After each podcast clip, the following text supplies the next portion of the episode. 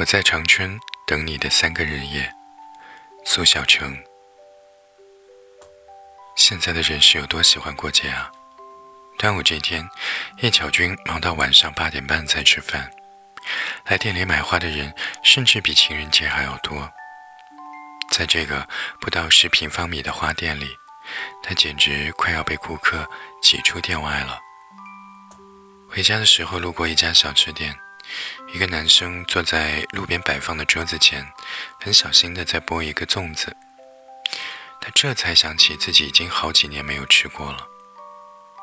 上一次还是跟王维在一起，在他那一间破旧的出租屋里，用电水壶煮了几个鲜肉蛋黄粽。粽子是他提前半个多月在沃尔玛买的，图便宜。王维小心翼翼地把粽叶剥掉，放到叶巧君的碗里。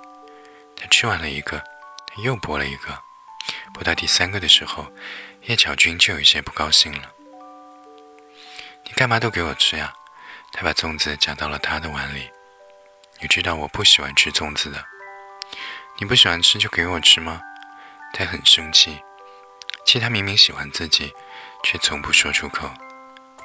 那还是二零一零年的端午节。乔军刚大学毕业，在一家卖红酒的公司做会计。他工资并不高，但听前辈说，熬个几年就会好了。他想，反正自己也不想回老家，有份工作糊口也还凑合。何况现在还有一个王维在身边。王维是他的老乡，高中毕业就没上学了，跟表舅一起在工地上干活。他去过很多城市待过，最后跟着表舅一起来了长春。有一天，突然不想干了，觉得生活可以过得更加诗意一点，于是辞了工作，准备去学画画。他报的是私人画室的班，花掉了好不容易攒的一半积蓄。后来画室在一夜之间空了，负债人拿着钱跑了，他也没办法，只好自己在家里画。还喜欢唱歌，晚上会跑去地下通道，抱着一把吉他就开始卖唱。乔军就是在路过那个地下通道的时候注意到他的。当时他正在唱《同桌的你》，本来是一首充满情怀的民谣，却被他唱成了这样：谁娶了多愁善感的你？谁他妈就是傻逼？这是多么不正经的一个人呀！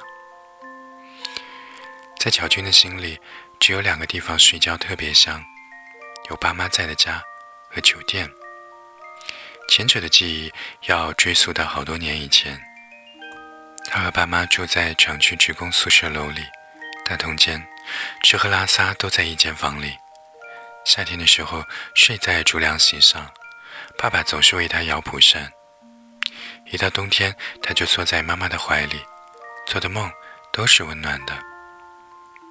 后来，爸妈的感情越来越淡。爸爸因为下岗去了省城开出租车，一年到头也回不了几次家，他就跟着妈妈一起生活，直到十六岁。他妈妈告诉他，他们离婚了，但他知道，其实提出离婚的是妈妈。他想不通，他为什么要赶走爸爸。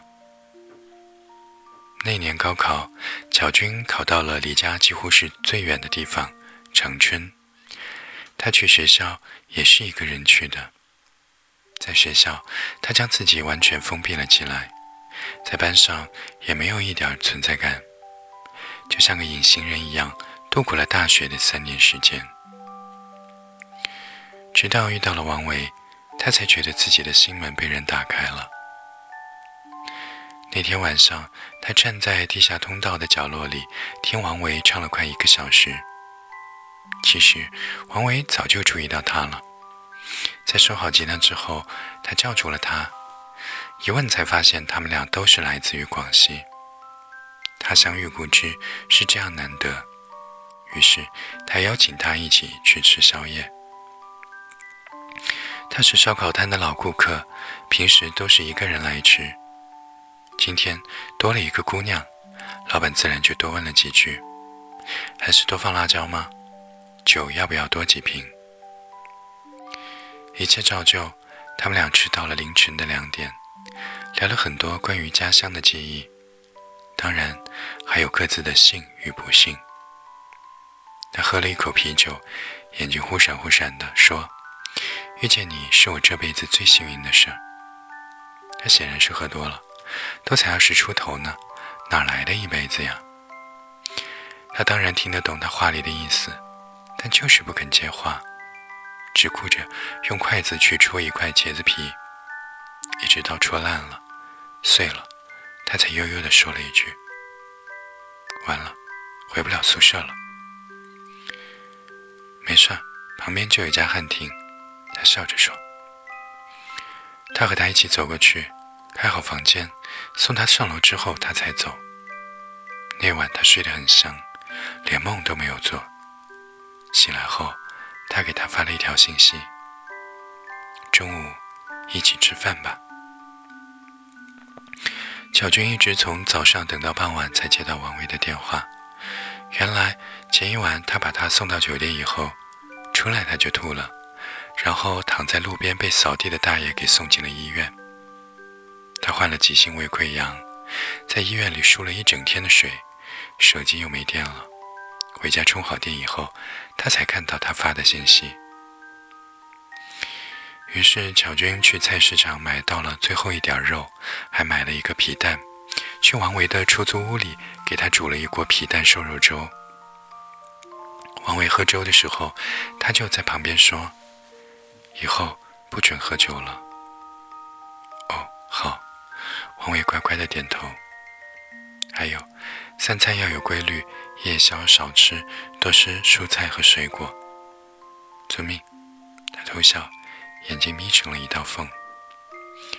他隔三差五就跑去他的出租屋，变着法子烧出各种各样的菜。在短短三个月的时间里，王伟就胖了一大圈。并且有继续胖下去的趋势，但他很乐意，哪怕变成一个大胖子也是幸福的。吃完饭，他们会去附近的公园散步。路过那个地下通道的时候，他偶尔会像模像样的吼几嗓子，他就在旁边骂他有病，别吓到了路人。自从他们俩认识以后，他就不再去卖唱了。那他的话说，就是他只愿意唱给他一个人听。其实他是觉得这样下去肯定不行，得赶紧找点事儿做。毕竟真正的生活不是诗和远方，而是柴米油盐，是房租水电，是一顿馆子都得花掉大几十块钱。天上又不会掉下钱来，他都得靠自己去挣。老本行是不想干了，一是居无定所。二是觉得没有面子，谁也不希望自己的男朋友每天都灰头土脸的吧。虽然他们现在还没有正式说在一起，但在他的心里，他们已经是恋人，是知己，是无论如何都不会离开对方的伴侣。每当他这样想的时候，都会有种拿起画笔的冲动。他想把自己心中最美好的爱情和他的爱情都画下来。但他已经很久没有画画了，每天忙得晕头转向的。作为一个新进公司的业务员，他要比别人更努力，才能够留下来。二零一二年，王维的工作总算稳定了下来，他想再熬个半年，就去按揭一套小户型，然后在年底的时候向巧君求婚。他甚至想好了在婚礼现场要挂满自己画的画，从他们。认识到结婚的点点滴滴，都要表达出来。那些都是他对她的爱。可是还没有到年底，巧君就说自己累了，不想跟他再这么耗下去了。那天下着大雨，王维在公司忙到晚上十一点才回家。打开门，看到坐在餐桌边的乔君，一桌菜都冷了，还有一个生日蛋糕。他这才想起啊，今天是乔军的生日，自己并没有准备礼物，也没能陪他一起吃顿饭。他知道是自己的问题，所以在面对他发脾气的时候，他始终一言不发。他能解释什么呢？他这么拼命，也不过只想给他一个稍微风光一点的未来罢了。乔军生气的走了，他也没有挽留。那一晚，他把那一桌子冷菜全都吃了。爱情其实跟饭菜一样，要趁热，一旦冷了，就变味儿了。他们分开了一段时间，谁也没有联系谁。他仍旧是每一天对着一堆数字算来算去，而他也每天奔波于各个卖场。生活并没有给他们喘息的机会，这个世界就是这样，不会因为谁的离开而有所改变。一直到二零一三年的春节前夕，乔军才给王维发了一条信息：“我要回老家了，有空的话出来吃个饭吧。”像是老朋友的口吻，既没有试探，也没有强迫。他的心里，曾几何时，他算得上在长春这些年来的一个牵绊。但也仅仅是这样了。他已经打定主意要回去了，远方老家的妈妈自然很高兴。从小到大，他都不喜欢取悦任何人，但现在他想回去陪在妈妈身边。他最终没能和王维吃上最后一顿饭，因为过年的机票不好订，他把行程提前了。本想着还是要见面的，但想想还是算了。免得气氛尴尬，因为王维一直都没有回复他的信息。老家的变化很大，早就不是他当初离开时的样子了。唯一没变的是妈妈烧的饭，那还是他熟悉的味道。在家休整了几个月之后，他盘了市中心商场负一楼的一个小门面，要开一家花店。每天傍晚都有许多附近写字楼的白领来买花，生意还算是不错。从负一楼出去就是一个地下通道，也许全中国的地下通道都盛产流浪歌手，这里也并不例外。但他再没有为任何一首歌驻足。他不知道王维娶到那个傻子没，他不敢想，一想就跟电影回放似的，全是他在长春的画面。好在有一个人在适当的时候出现在他的生活里，他是他的老顾客，每个礼拜都来买花。因为同是爱花之人，他们有着很多共同的话题。后来他对他表白了，他就答应跟他在一起了。恋爱谈了三个月之后，他们就决定结婚了。虽说快是快了点，但是眼前的人老实、幽默、有爱心。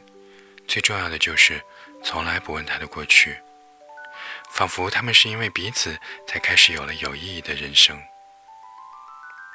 婚礼前夕，他收到了一个包裹，没有联系方式，里面是一幅油画，一个男生坐在一张床前的背影，右下方歪歪扭扭的写着四个字：“新婚快乐。”他知道是王维寄来的，但他不知道的是。当年他的手机被偷换了号码，所以才没有收到他的信息。后来他通过朋友才知道他要回老家了，思来想去后，让朋友转告一声，说在老地方等他。那是他们第一次吃烧烤的地方，因为怕错过他，他就住在了旁边的汉庭酒店里。但是朋友没有告诉他，他早在前几天就已经走了。那幅画上本来还有一排字，写的是“我在长春朝阳桥汉庭等你的三个日夜”。后来被他用红色的颜料盖住，再也看不见了，就像那些回不去的日子。